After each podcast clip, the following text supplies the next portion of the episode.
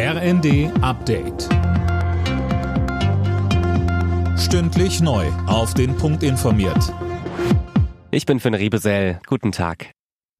Nach Hinweisen auf mögliche Anschlagsplanungen auf den Kölner Dom sind Berichten zufolge fünf Verdächtige festgenommen worden.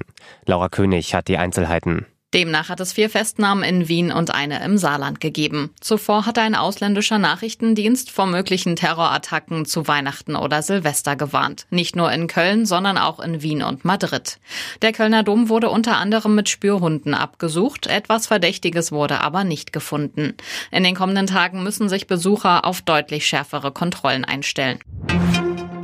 Die Hochwasserlage spitzt sich weiter zu, vor allem in Nord- und Westdeutschland. Die Weser im Dreiländereck Nordrhein-Westfalen, Hessen, Niedersachsen hat die höchste Warnstufe erreicht. Bewohner einiger Orte wurden aufgerufen, sich auch auf eine eventuelle Evakuierung vorzubereiten.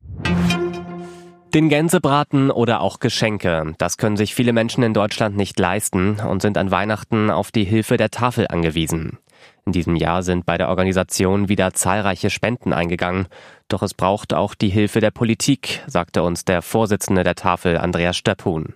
Wir bekommen zwar eine Erhöhung des Bürgergeldes, was wichtig ist, aber das, was wir in Deutschland auch brauchen, ist dringend höhere Mindestlöhne und höhere Renten, damit nicht also auch die Menschen, die arbeiten gehen oder jetzt in Rente sind, dann auch noch zunehmend verarmen. Und wir wünschen uns natürlich auch, dass die Politik die Tafeln auch direkt zum Beispiel bei der Infrastruktur oder bei der Anschaffung von Kühllogistik unterstützt. Da geschieht noch viel zu wenig.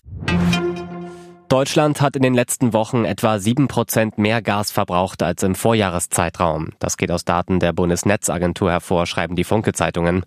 Die Gasspeicher sind aber zu rund 90 Prozent gefüllt und Engpässe damit unwahrscheinlich. Alle Nachrichten auf rnd.de